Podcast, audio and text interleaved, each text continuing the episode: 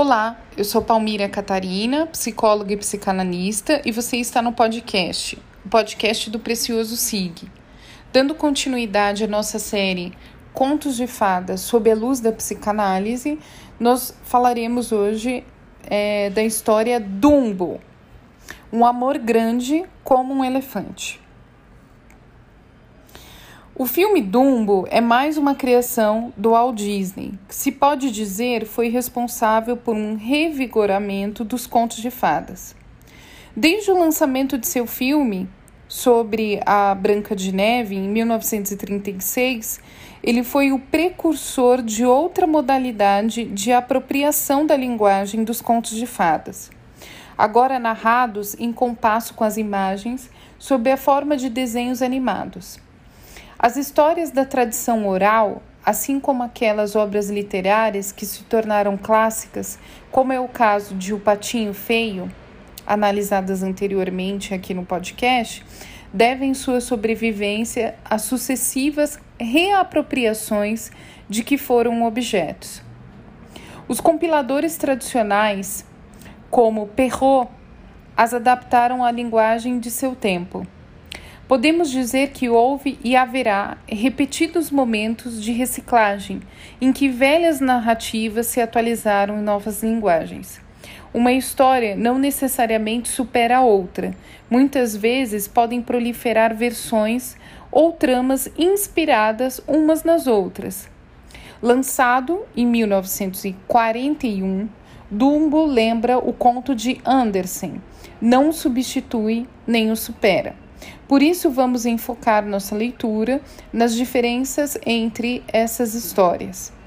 Lembrando aí que uh, a análise realizada por Diana Corso e Mário Corso, que é o livro Fadas no Divã, que está sendo aqui relido e comentado por mim nos podcasts, eles é, estão utilizando aí os contos de Andersen, ok?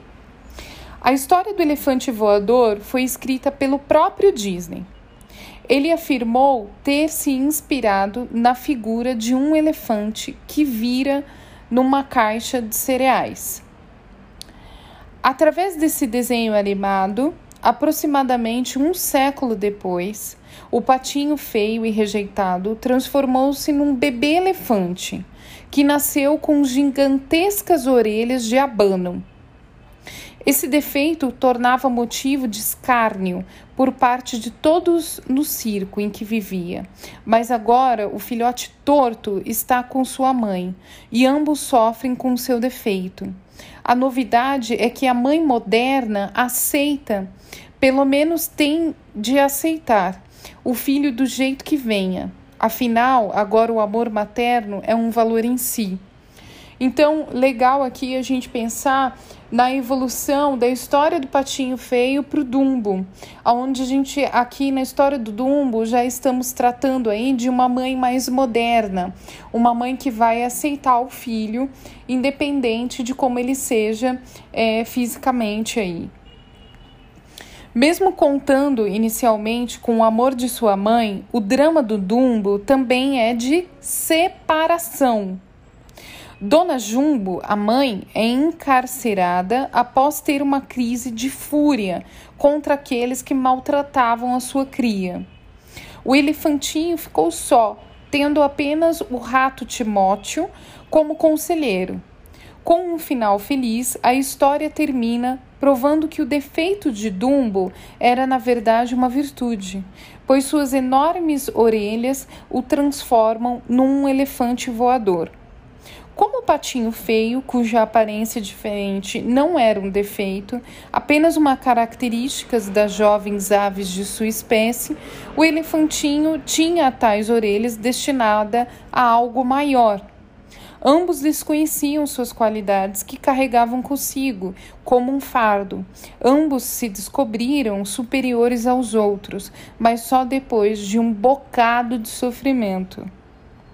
Até o começo da sociedade moderna, o amor materno não figurava entre os requisitos que uma mulher queria reivindicar para si. Óbvio, porque muitas mulheres foram obrigadas a casar e ter filhos, mesmo sem a sua vontade. Nos primeiros momentos da emancipação feminina, era grande o desejo de desincumbir-se dos filhos e do lar, sempre que houvesse posses para isso. Libertadas do pesado fardo do trabalho doméstico, as nobres emancipadas e as primeiras burguesas jogaram o bebê fora, junto com a água do banho. Dedicaram-se ao ócio e às tentativas de se mimetizar com os privilégios e as tarefas masculinas.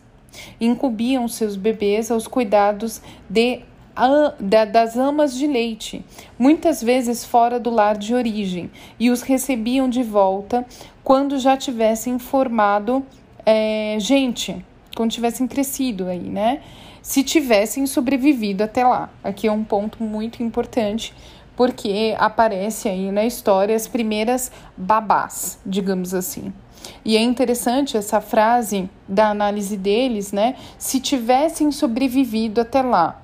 Porque uma vez que a gente viu lá na história do patinho, ve do patinho feio, o quanto é importante a relação mãe-bebê, né, ou até mesmo a tríade amorosa aí, mãe, pai e bebê, o bebê ter sobrevivido com um terceiro cuidado é muito importante aqui de ser ressaltado.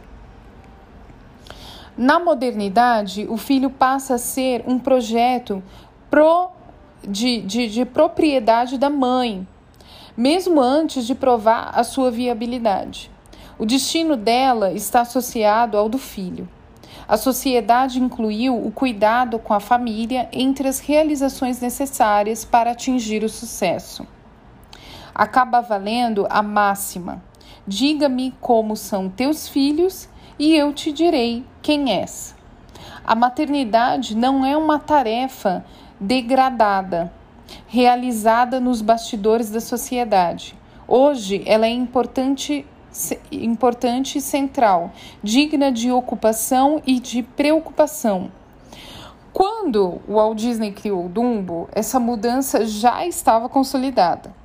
A dona Jumbo não se faz é, aí digamos que é, ela aceita o seu filhote e briga por ele, mesmo que isso venha de alguma forma arruiná-la.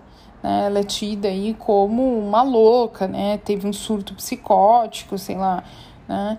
por ter defendido sua cria. O filho vai ser sempre sentido e vivido como se fosse parte da própria mãe ela ficará ao seu lado no infortúnio e ele será sua extensão narcísica. O drama do elefantinho centra-se no fato de que ele se vê privado dessa proteção quando sua mãe é encarcerada. Essa história tem seu fim quando se produz o milagre de fazer um elefante voar. A diferença entre a história do pato e do elefante está na consagração do amor materno como um grande valor. O patinho já demonstra essa valorização pelo lado negativo, na medida em que a história frisa a rejeição egoísta da pata e o desamparo do filho. Dumbo, que tem sua mãe a seu lado, não se transforma numa bela criatura pré-existente na natureza, como o cisne. Ele se revela um ser fantástico, um elefante voador. Como vemos, as mães não investem em troca de pouco. Achei interessante essa frase. Como vemos, as mães não investem em troca de pouco. Então, nós estamos falando sempre aí de uma relação que faz projeções. Nesse sentido, o final do filme de Disney difere do conto de Anderson. Em um patinho feio, a felicidade significa encontrar a tribo e ter uma existência autônoma. Para Dumbo, o final feliz está em preencher as expectativas do ideal materno e ser algo grandioso. O impossível de um elefante voar aconteceu. Logo, as fantasias desatinadas de uma mãe dedicada podem ser alcançadas. Olha a projeção. Assumir o formato do ideal materno, no entanto, é uma proposta regressiva. é uma possibilidade de se entregar infantilmente à condição de ser objeto da mãe. Infelizmente, a experiência clínica nos revela o quanto isso pulsa forte em cada um de nós, perseguindo-se pela vida inteira. Se na modernidade a mãe mudou, o mesmo ocorreu com a infância. O aspecto mais marcante dessa modificação é o seu prolongamento.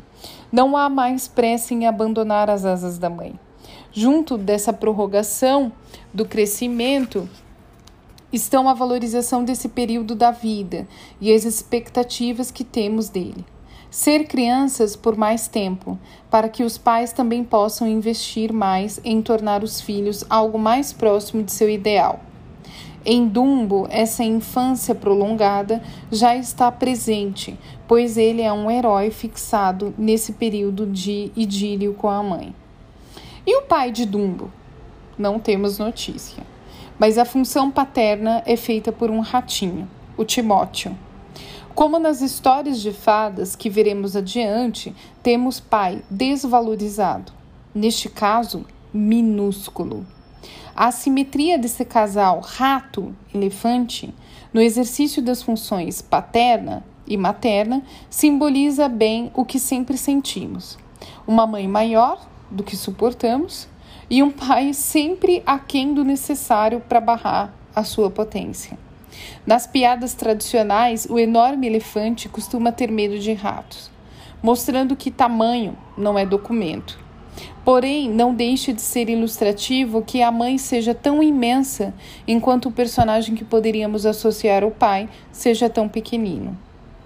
O ratinho representa um pai que surge como conselheiro oportuno e sábio, mas só depois que o destino tira de cena a dona Jumbo, cujo amor paquidérmico ocupava todos os espaços. Timóteo cria um objeto mágico, uma peninha, que faz com que o elefantinho perca o medo de voar. Convence-o que, se estiver segurando na tromba, não cairá. Só depois, quando Dumbo já estava convencido do seu dom, Timóteo lhe revela que a história da peninha foi um pequeno truque.